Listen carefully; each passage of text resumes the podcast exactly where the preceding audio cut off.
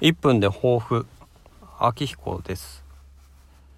今日はさ長女があの集団登校で行く時に、えー、水筒を忘れてったんですね。で水筒を忘れても別に水飲みはいいんですけどもまあとりあえず持ってったんですね。で長男を幼稚園に送ってて幼稚園と小学校近いのでそれで送ってた。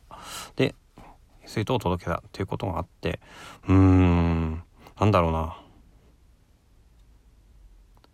ちょっとイラッとしたんですけどまあイラッとしたのは まあ長男がねちょっとトイレに行ってそれは長かったですねでそれで遅れてで今もうちょっと遅れ気味なんですよ。なのでまあ本当にまあ1分だけならね話せるっていうのはこの番組のいいところですね。うん。この番組は続けていきたいなと思っております。はい。うん、うん、何の話だったんだ今日は。というわけででは。